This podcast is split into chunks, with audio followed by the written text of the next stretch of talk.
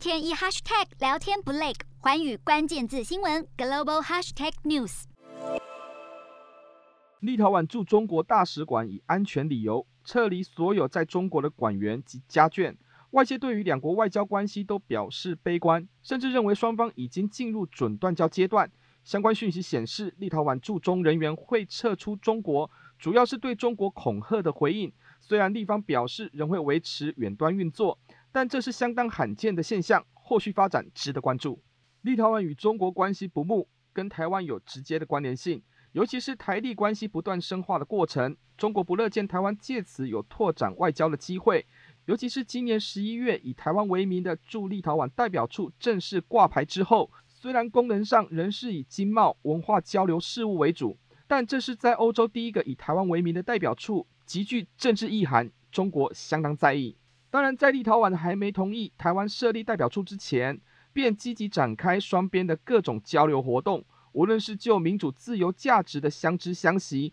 或者是合作防疫的实质互动，看在中国眼里都不是滋味。而中国也对立陶宛采取各种施压手段，从经贸惩罚到撤离大使，中国试图从政经面向来迫使立陶宛改弦更张，但立陶宛仍不为所动。此外，立陶宛对中国的强硬态度，不单只是出自于该国对政治价值的判断，也有着地缘政治、国际形势发展的考量。以当前美中对峙关系来看，立陶宛意图走出地理上位于东西北欧交错的狭缝限制，这正好是可以展现外交杠杆的机会。没有过于复杂且绵密的政经顾虑，让国际政治的风险成本更为可控。其实，立陶宛也要凸显在波罗的海的地位与影响力。波罗的海三国的关系相当友好，无论是在历史发展经验上雷同，对于区域层面上的合作态度更是一致。立陶宛抵抗中国压力的韧性，除了有内在因素使然，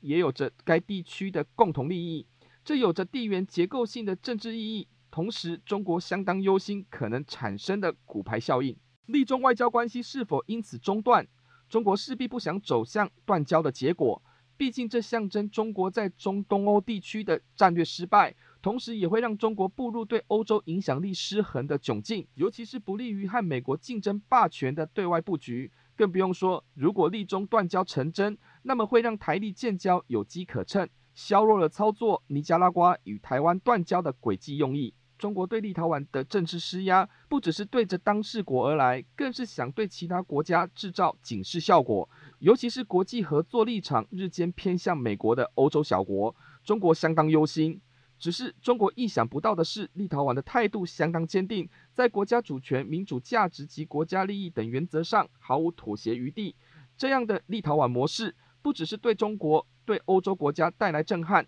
对台湾来说，不仅要深化与立陶宛的各种关系，也要从立陶宛的发展路径中借鉴小国战略的价值跟意义。四大公投，人民做主，民意风暴来袭，政府如何接招？锁定十二月十八日晚间十点，有凭有据看台湾特别节目，决战四大公投议题，独家剖析，就在环宇新闻 YouTube 频道直播。